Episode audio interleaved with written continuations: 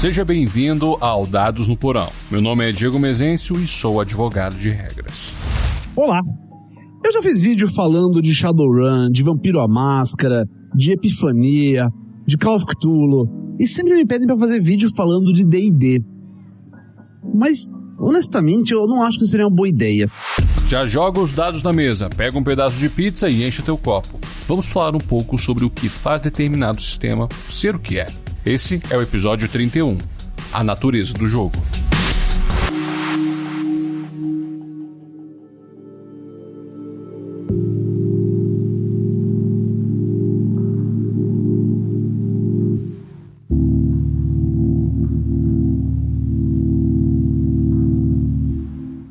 Já teve aquela sensação de estar jogando um jogo totalmente diferente daquele que está no livro?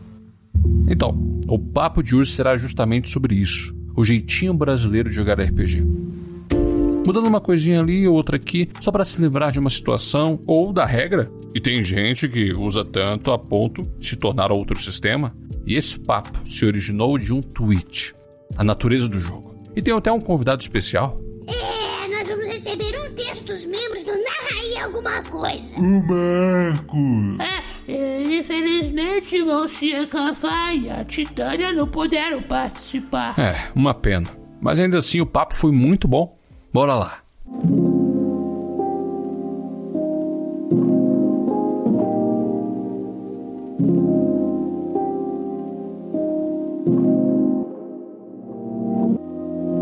Marcão, muito obrigado por estar aqui, cara. Obrigado você, obrigado pelo convite. E aí, comunidade RPGística e podcasteira e o público do Dados no Porão, tudo bem com vocês? Antes de devidamente começarmos, gostaria de parabenizá-lo pelo trabalho de vocês no Narra aí alguma coisa. Uhul! Se minha memória não me falha, eu conheci o podcast de vocês por conta de uma publicação de recomendações de podcast de RPG Uhum. em algum grupo do Facebook ou até mesmo no Twitter. Uhum. E alguns dos criadores de conteúdos do meio, estou me incluindo nessa, vão lá divulgar seus podcasts e é quase que um evento né, anual que acontece. Hum. E lá eu vi o Narra aí alguma coisa. A primeira coisa que eu pensei foi: caraca, mas que nome extenso! É, é uma maldição, na verdade, né?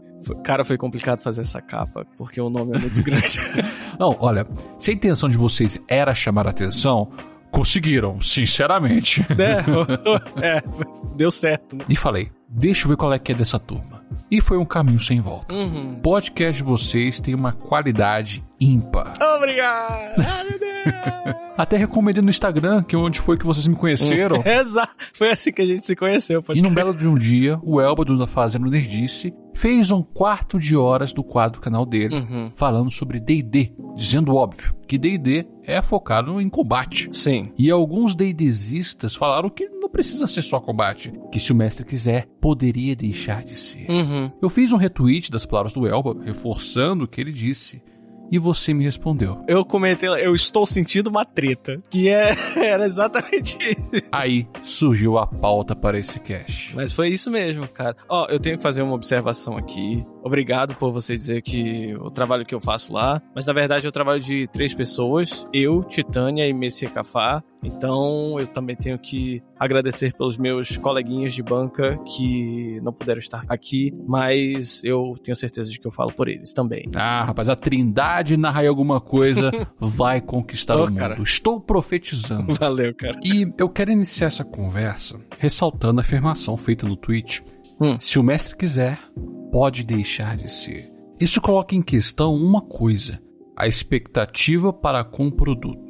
Se um sistema vende A, eu espero ver A. Uhum. Mas como o RPG é um produto que depende do fator humano, Sim. as pessoas podem fazer o que quiser com ele. É, experiência colaborativa também, né? Exato. Podem fazer esse A se tornar um B.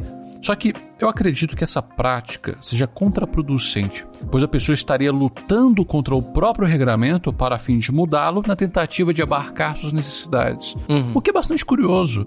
O que essa pessoa estaria buscando do produto RPG? Na verdade, na sua opinião, Uhum. o que as pessoas buscam jogando RPG? Fofoca. Mentira. Sacanagem, brincadeira, cara. Fanficar. Fanficar. Cara, essa pergunta é muito filosófica, cara. Eu me sinto até acuado a tentar responder ela, cara. O que as pessoas buscam no RPG?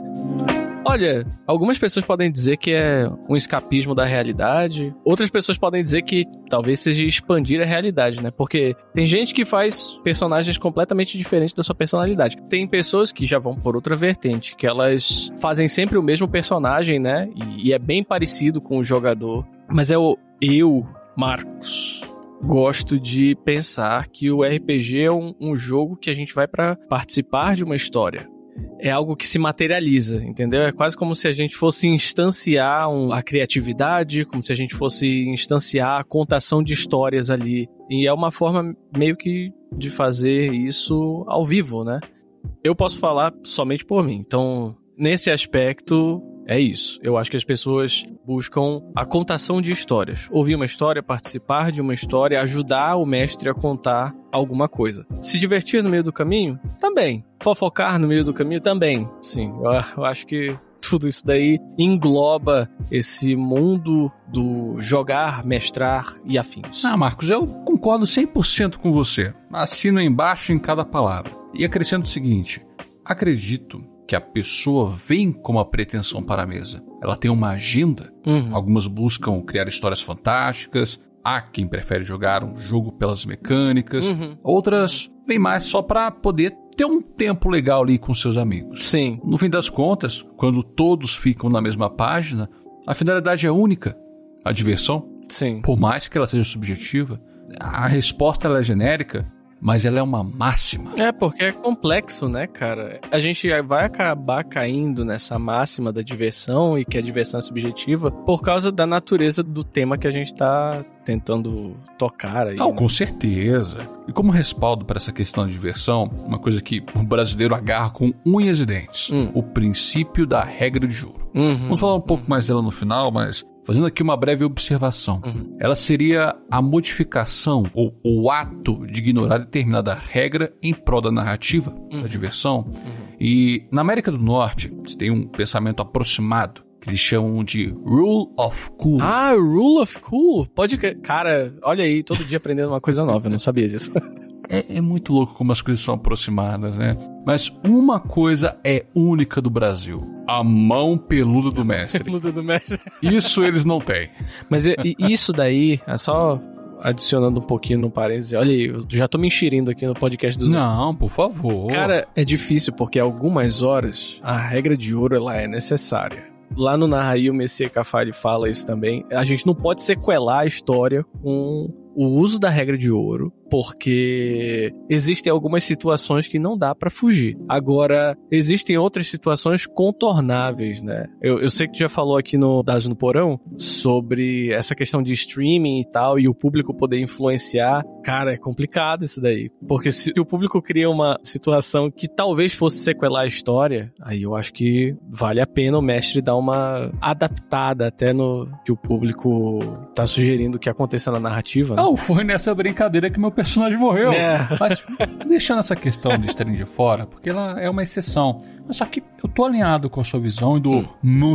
Café. A regra de ouro, por vezes, tem que ser usada. Uhum. É uma ferramenta, assim, de tapar o buraco para quando você não se lembra ou não sabe como tratar determinadas circunstâncias no regramento. Uhum. Com, claro, a finalidade de não deixar com que o momento se perca com morosidade de revisão das regras. Tá. Você opta por uma solução mais rápida e depois analisa a existência de alguma regra que abarque aquela circunstância. Uhum. Mas quando um narrador a usa para tudo, e aqui eu faço paralelo com a questão de sequelar a história, abusando da prática ou buscando por alternativas fora do ordenamento oficial, ele, de certa forma, muda a natureza de determinado jogo, uma vez que não estaria passando a experiência proposta pelo sistema. E aqui eu reforço, estou falando da circunstância apontada pelo Elba, do jogador pegar um suplemento X para fazer com que aquele RPG deixe de ser focado em algo que ele foi feito para ser, por conta do regramento original não estar suprindo o que o narrador e os jogadores queriam. Nesse caso, ao invés de usar e abusar da regra de ouro, é melhor mudar para um sistema que atenda ao grupo como um todo. Sim. E aqui eu vou encaixar duas perguntinhas que se complementam de alguma forma. Qual sistema que melhor atende às suas vontades no RPG e como as regras desse sistema contribuem para o estilo que você gosta. Mago Ascensão. Mago Ascensão é a resposta. Sacanagem. Cara, eu sou suspeito para falar. As poucas pessoas que me conhecem, elas sabem que Mago Ascensão é o meu sistema favorito, cara. Mago Ascensão terceira edição, fenomenal. Mago Ascensão edição de 20 anos, que o pessoal chama como quarta edição também. É muito legal, muito bacana. E Vampire também, né? Eu nunca fui um, um, um D&Dzista, assim. Não, você sempre foi o storyteller, pelo que tô vendo. É, cara. Na verdade, eu comecei com 3DT. 3DT foi o primeiro hum. RPG que eu joguei, só que era bem novinho, tinha uns 13 anos, não sabia o que era RPG. Mais tarde, eu acho que eu tinha, sei lá, uns 17, 18. Aí um colega nosso, né, que também é amigo do Messias Cafá, amigo da Titânia, ele chegou e falou pra gente assim, cara, deixa eu contar para vocês uma história sobre vampiros. Vocês sabiam que o primeiro vampiro foi Caim?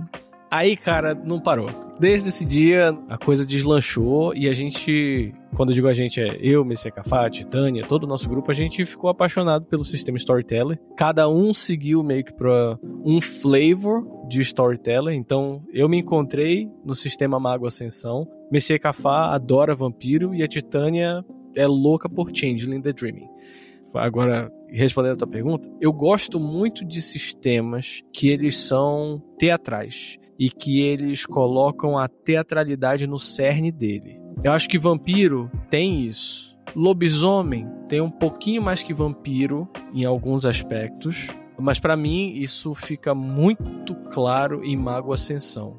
O jeito como você realiza as suas magias, o jeito como você monta o seu personagem, uhum. é um jogo multicultural, interpretativo, particular e que mistura múltiplas realidades. Então, é um sandbox. Você pode fazer absolutamente qualquer coisa. Sim.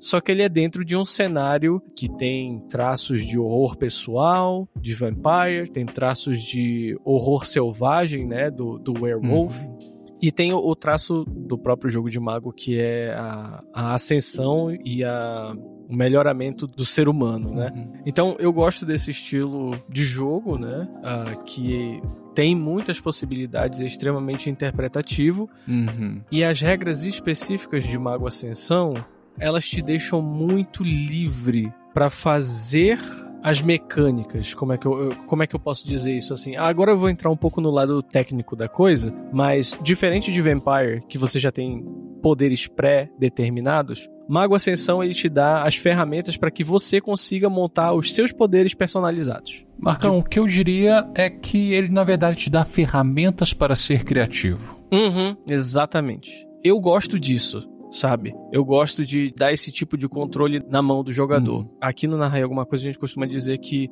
Vampire, ele é um jogo que o jogador ele pergunta pro mestre: "Ah, eu quero ativar essa disciplina, esse poder". Aí o mestre vai e faz aquela descrição, né? Não, você cria garras e tudo mais, faz aquela a, a, a narração do mestre e tal. É, em Mago Ascensão, quando o jogador fala: "Eu quero fazer essa magia aqui", o mestre vai virar pro jogador e vai perguntar: como você faz isso? E aí o cara vai e interpreta e, diz como, e descreve como ele vai fazer os focos e tudo mais. Uhum. Eu gosto das regras que prezam isso, sabe, cara?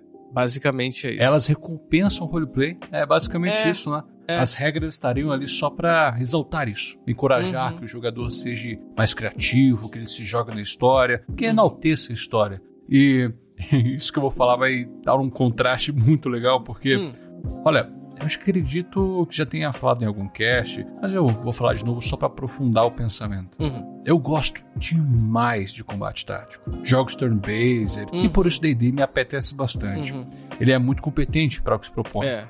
E eu não vou ser hipócrita aqui. Eu gosto de roleplay, de estar participando de uma história legal. E quando o próprio regramento sustenta uma atmosfera, como acontece na sétima edição de Call of Cthulhu, ele carrega a investigação. Todas as suas regras são voltadas para isso. A questão das perícias, atributos, a mecânica de sorte, uhum. a sanidade, quando você se depara com algo uhum. que é demais para a mente mundana, é muito legal. Exato. E muito difícil, né? É um sistema muito mortal, cara. É, falando... elas denotam o tom. Não, mas por favor, pode falar. É, não falando a respeito do, do combate tático, eu ainda não sei dizer, mas eu percebo que existe alguns pontos que travam muito o jogo voltando para esse sistema que eu tava falando, que é o Mago Ascensão. Hum. Tem alguns probleminhas de design quando ocorre essa questão do combate, cara. O conflito. É, ele é bem complicado, especialmente porque alguns personagens podem ter turnos extra.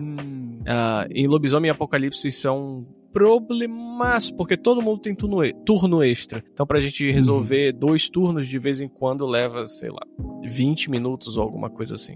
E aí, indo pro lado do D&D, eu acho que o D&D, como ele traz essa carga do combate, né? Concordo 100% com isso que falou Uhum. De vez em quando ele é quase um simulador de combate. E eu acho que essas mecânicas, elas são. Elas ajudam mais na, na hora da gente estar desenvolvendo esse tipo de ação dentro do jogo, né? É que D&D é desenvolvido pra isso. 90% da ficha foi feita pra matar monstros. Matar Não monstros, tem é. pra onde correr. Agora eu vou aproveitar que você mencionou isso e afirmar o que dará o contraste na nossa conversa. Uhum. Eu tenho que confessar que eu sou mais propenso a perder o interesse em jogos mais narrativos, porque o que está sendo ofertado em jogos dessa natureza Uhum. é apenas a história. Uhum. E, meu amigo, eu encaro a história mais como uma consequência da interação das partes, narrador e jogador. Uhum. Já aconteceu de eu estar numa mesa do qual a história era totalmente desinteressante. Uhum. Eu não enxergava um propósito para o meu personagem continuar ali.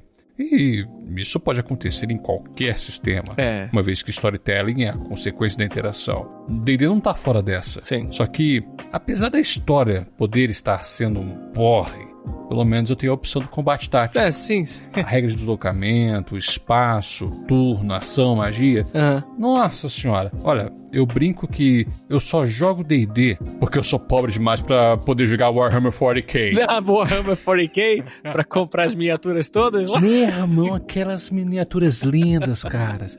Só que É, né? Putz. War Games também, né? é Pode crer. combate tático puro aquilo. Puro, é. Só que crer. se eu importar as peças, pois aqui no Brasil não vende, eu teria que importar ou comprar uma impressora de resina Uhum. e pegar alguns modelos da comunidade, que não são as peças oficiais, ia ser uma grana. Mas agora. Nossa, agora eu não tô conseguindo lembrar o nome da empresa que vende as próprias miniaturas de Hum. Warhammer. Mas olha, velho. Frete, taxação, fora que a peça mais grande da, da miniatura é 150 dólares. Doletas. Opa! Que me pariu, dá uma bota o pia aí. Eu vou te bagulho. falar um negócio, cara. Esse hobby aqui no Brasil, mano, isso aqui é pra elite. Não é hobby, é investimento. Não, é, não, não, não. É investimento.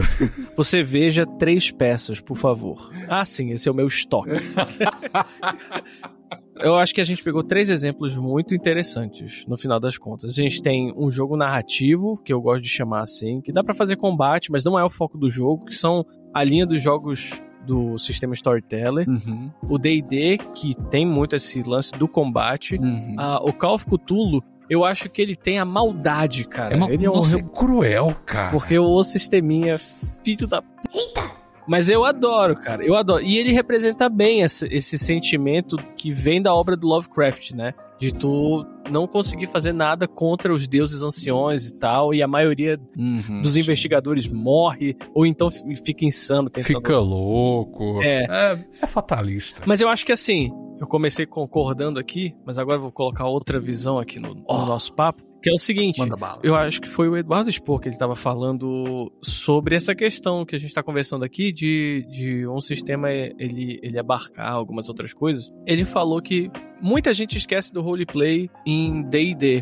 Também, da mesma forma, eu já conheci, cara, muita gente que fazia personagens zipados, aquele personagem que não tem defeito dentro do storyteller. Esse tipo de jogador, ele consegue fazer um sistema que é voltado para interação social e ele fazia com que rolagens de interação social se tornassem um combate tático de turno Ah, meu Deus, isso é horroroso, cara. meu irmão. Então, eu acho que é possível transformar um sistema em outra coisa, tanto pro bem Sim. quanto pro, quanto pro mal. E, e vide esse exemplo aí que, cara, incontáveis vezes eu já vi ações sociais de sedução dentro do sistema storyteller e interação é, social se transformarem em combate tático. Isso é tranquilo de acontecer. Mas, cara, isso é. Isso é muito bizarro, velho. Me... Eu não sei como reagir a isso, a, a não ser estranhar, uhum. porque tem uma percepção muito diferente nesse aspecto. Eu não sou o exemplo do jogador médio de RPG. Eu prefiro mais a trocação franca do que a narrativa.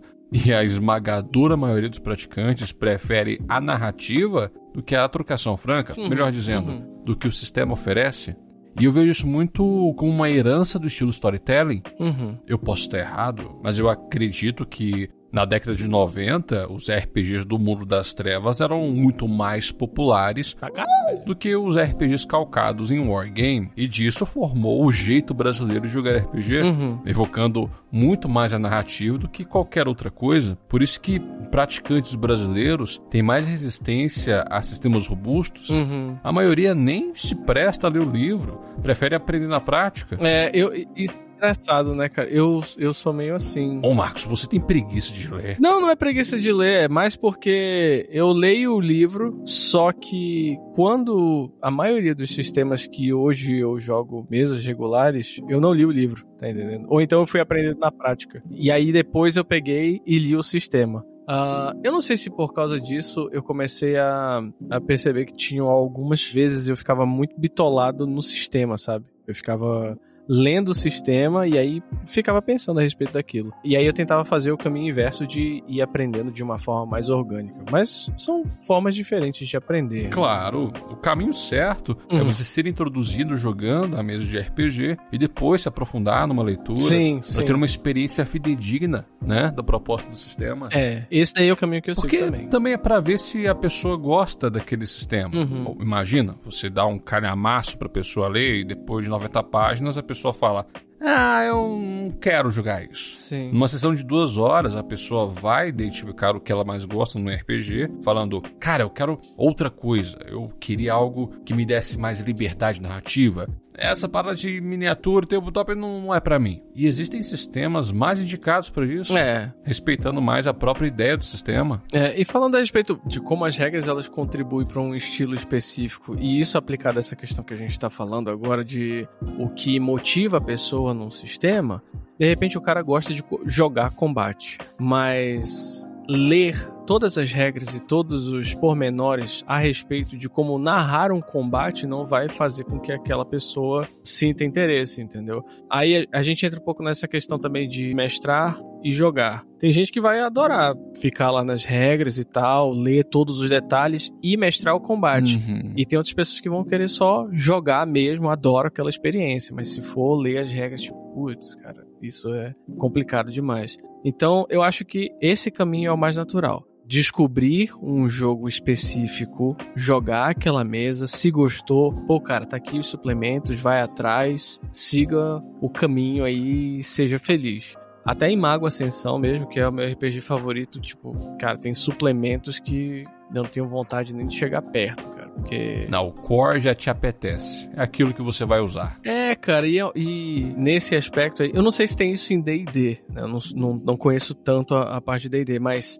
é, Mago, ele é um jogo muito multifacetado. Então tem magos do Oriente, magos só da África, magos mais da parte da Europa e tal e tudo mais. E cada um desses tem suas subdivisões. Se você já meio que começou a, a simpatizar com uma dessas ordens de magos aí e tal, uh, desses paradigmas, de vez em quando é difícil ir para outro paradigma e tal. E quando você vai vendo as outras tradições de magos, é quase como se a gente percebesse que o autor ele quis fazer uma cópia daquilo que ele fez, só que diferente em outra cultura. A gente fica, putz, cara, isso daí tá complicado e tal, tudo mais. É quase como se fosse um Ctrl C, Ctrl V de lore, só que adaptado de uma forma ruim. E isso acontece também em regra. Então aí já aí é esse caso que você falou, que o core das regras ele já é o suficiente. OK, eu entendi a abstração central do negócio e isso daqui é só, sei lá, uma bifurcação dessa regra principal aqui. Acho que vai por aí nesse caso. Marcos, uma coisa que você falou no episódio 2 do Narrai Alguma Coisa, que foi em relação à história e o sistema. A história dirige o sistema, não é o sistema que dirige a história. Eu e o Messias Cafá estávamos conversando ontem sobre isso e o Messias Cafá estava dando um exemplo de que para ele um sistema e a história eram como se fossem dois trens andando em trilhos paralelos, né? Sim, como se fossem duas locomotivas. Isso ao mesmo tempo. Uhum. Aí a gente chegou à conclusão de que, na verdade, elas vão no mesmo trilho. Só que a locomotiva, que é quem faz a força para puxar todos os vagões do trem, ela é a história. E o sistema, ele é o vagão que vem logo atrás, que geralmente é o vagão de carvão, que é o que dá combustível para a locomotiva. Porque assim, sem o sistema, que é basicamente uma forma de simular a realidade para tu poder testar as coisas e tentar realizar tarefas dentro da tua história, fica tudo muito a cargo do que o que o mestre e o que os jogadores preferem e o que eles acham melhor. E agora, cara, eu vou te passar a minha visão sobre isso. Uhum. Como comentei, a história é a consequência da interação. É. Seja essa interação do jogador e narrador ou entre os jogadores. As regras estão ali apenas para formar a base dessa interação. Sim. E essa base funciona pelo ato de você pegar aquilo que seja essencial para os jogadores interagirem. Perfeito. Você não vai pegar tudo. É só uma base para sustentar. Sim. No D&D, como o regramento é robusto e boa parte dele é voltado para o combate, em relação à interação social, eu não tô lá tão preocupado. O máximo são testes de perícia, então deixo rolar livre. Mas quando chega no combate, que, que eu faço? Eu reviso as regras. Sim. Sim. Porque a minha posição como narrador para D&D é ministrar as regras para o que está acontecendo naquele momento, naquele encontro de combate, nessa interação. Perfeito. Fora do combate, é livre. Uhum. Não, perfeito. É isso aí mesmo, cara. Eu também acredito isso. As regras, elas são uma linguagem comum e elas estabelecem esses, esses parâmetros mínimos para que todo mundo consiga se entender em um certo nível ali. Eu Uhum. imagino isso. né? Até uma questão, pegando um outro exemplo, eu acho que talvez seja o exemplo maior, cara, é o maior exemplo de regras que eu já vi assim, que é o, o famigerado GURPS. Uh, E assim, eu já percebi muita gente falando assim, pô, cara, eu não gosto de GURPS porque tem muita regra, o jogo é muito travado e tal e tudo mais. E cai exatamente naquele tweet do, do Elba, porque eu, eu já joguei uma mesa medieval de GURPS. Cara, foi incrível, foi muito legal. Eu nem tinha começado a, a, a jogar RPG e tava jogando GURPS e o mestre fez fluir o negócio assim, sabe? Foi maravilhoso. Ele pegou as regras necessárias para aquele momento. Ex- exatamente isso que a gente conversou aqui. As regras elas estão lá, tipo, a parte social deixa fluir. A- agora, quando chega as regras, o mestre também tem que ter lido o negócio pra conseguir narrar direito, principalmente em GURPS, né? E aí, é, quando chegava na hora de combates ou alguma coisa que tinha que ser resolvida, pô, tava com a regra lá, sabia usar, né? Sabia qual regra usar, como usar, o quanto de regras ele ia ter, né? Porque o GURPS tem isso, ele é modular, né? Então, fluiu o negócio. Foi que nem Duna. A especiaria tem que fluir. É. Então, foi bem tranquilo e bem legal, cara. Eu Acho que cai nisso. Sobre a natureza do jogo, o GURPS é um coringa. Ele pode ser o que você quiser. Storyteller? Dá pra fazer. Combate tático? dá. Também dá. É, eu queria jogar o GURPS Cyberpunk, cara, uma vez. Acho que até teve E- o GURPS Bandeirantes também, né? Nossa, pode, pode crer, cara. GURPS Bandeirantes. Esse eu nunca cheguei a jogar, mas eu sempre tive vontade, sempre achei irado. Muito bom, muito bom, muito bom. Marcão, novamente, muito obrigado por você ter vindo aqui, ter essa conversa comigo. Eu que agradeço, cara. E espero um dia eu consiga conversar com a Trindade. Sim, eu sim, quero sim. ter esse papo de receber, novo com com Monsieur Cuffa e a Titânia. Uhum. Pra gente ir longe. Pode, pode sim, cara. Vou fazer um grupo de Telegram, a gente conversa lá e tal, tudo mais, vê logo novas pautas, né, vão surgir. Tretas do Twitter sempre vão aparecer pra gente. Mas a proposta vai ser aqui ao vivo. Pra você. Hum, na proposta indecorosa. Isso mesmo. Será indecente. Hum. Que a continuação desse papo não seja aqui no Dados no Porão, seja Hum. aí no Narraí alguma coisa. Pode sim, as portas estão, estão aqui, cara. Vamos lá. Tamo, tamo junto. Aliás, tem um, um papo que você já cobriu aqui no Dados do Porão que é sobre combate. E a gente vai falar sobre porrada, bombônia, soco na cara. E eu acho que seria bacana, cara, a gente conversar sobre isso também. também. Mas tamo junto, cara. Volto aqui a hora que você quiser. Messias Cafá também. Messias Cafá vai voltar firme e forte. Titânia também. E você vai ser recebido de braços abertos na casa do Narra aí alguma coisa. Aliás, seu Diego, narra aí alguma coisa. Ih, rapaz. Agora você me pegou muito desprevenido sacanagem, aqui. sacanagem. Não, brincadeira, brincadeira. Eu, eu retiro o pedido, cara. Não precisa, não precisa participar da... Não precisa narrar nada agora, não. Você se encontra em um cômodo escuro, Ah, filha da mãe. meramente iluminado pela luz fraca dos candelabros. À sua frente, uma mesa. Mais nada. Está vazio. Você está sozinho com seus pensamentos. O que você fez?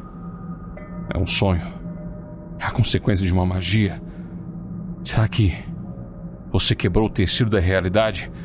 Será que, mais uma vez, você está no paradoxo? Bem. E aqui acaba o Dados no Porão. Misericórdia. Caraca, cara, eu fiquei, eu fiquei, eu fiquei tenso com essa narração. Nossa, Jesus. É, é tudo uma questão de tom.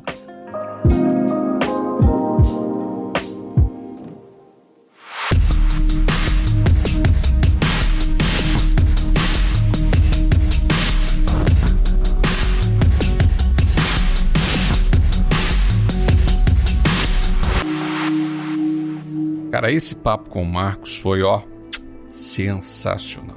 Infelizmente, a Titânia não pôde comparecer e Monsieur Cafa teve um imprevisto no dia. E espero o dia que possamos nos juntar para continuarmos esse papo lá no Narraí. Na descrição do episódio eu vou deixar os links para você visitar essa turminha do barulho que faz altos papos sobre RPG. Assim como deixarei também o link do episódio referenciado na conversa. E mande e-mails falando pro Marcos terminar de editar o episódio deles. Mas agora me diga você, tem algum sistema que se encaixe melhor nas suas preferências de jogo? Mande um recadinho no Twitter e no Instagram, no arroba Dados no Porão. Toda última sexta-feira do mês tem cast de e-mails. Se quiser que seu recado seja lido, mande seu parecer para dadosnoporão.gmail.com. E temos um plano de assinaturas no PicPay e no Catarse. Você pode escolher entre dois tipos de assinaturas. Em um deles você tem acesso ao grupo de Telegram do Dados no Porão e um cast mensal exclusivo para os apoiadores. Considere apoiar para fazer esse projeto crescer. Sem mais, eu te vejo na segunda. E não se esqueça dos seus dados. O jogo é no porão.